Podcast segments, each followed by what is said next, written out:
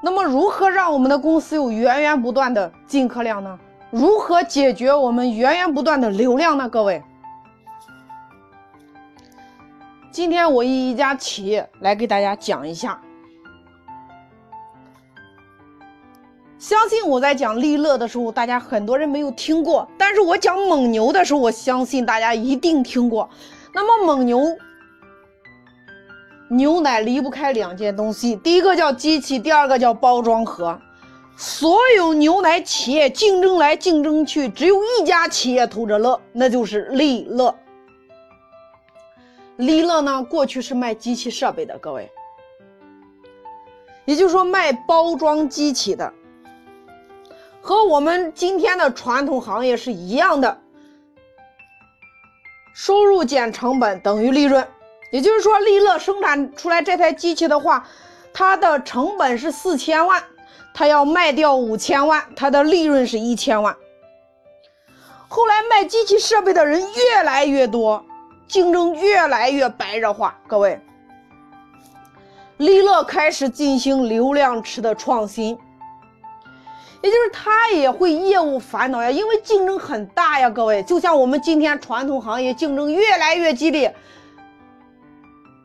这个时候，利乐就开始反思了，说：“我除了卖机器之外，我还有什么能够赚钱的呢？”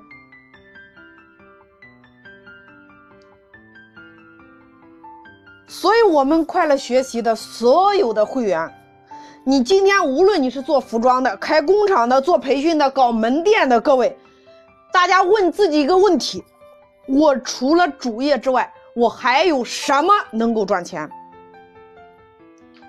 京东问完自己之后，卖电器纯粹是拿来引流的；小米问完自己之后，手机就是拿来引流的。所以大家可以写一下流量池创新的第一问：如果你老的方式赚不到钱，你究竟还有什么方式能够赚钱？那利乐。发现自己费了九牛二虎之力卖一台设备就赚一次钱，但是呢，卖包装盒可以赚一生一世的钱。利乐问完自己之后，发现这个问题之后，他五千万的机器，四千万卖掉赚一千万的利润。当他问清楚自己之后，一千万利润不要了，直接卖四千万。那么，当对手发现这个情况之后，对手也跟上来的时候，利乐开始两千万卖掉，亏两千万。当他通过这个方式占领市场之后，对手又开始跃跃欲试的时候，利乐又改变打法了，这次更凶狠，因为他的包装盒已收益已经稳定了，利乐就会找到开牛奶厂的说。你们家是不是要开办牛奶厂呀？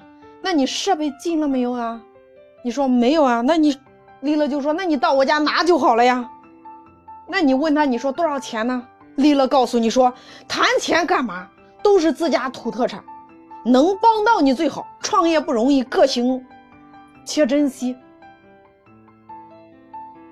拉走就可以了呀。”各位。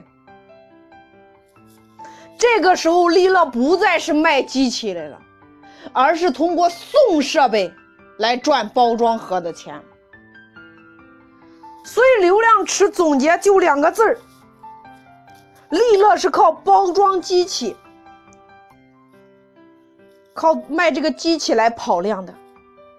后来叫送包装机器叫跑量，靠牛奶盒产生盈利。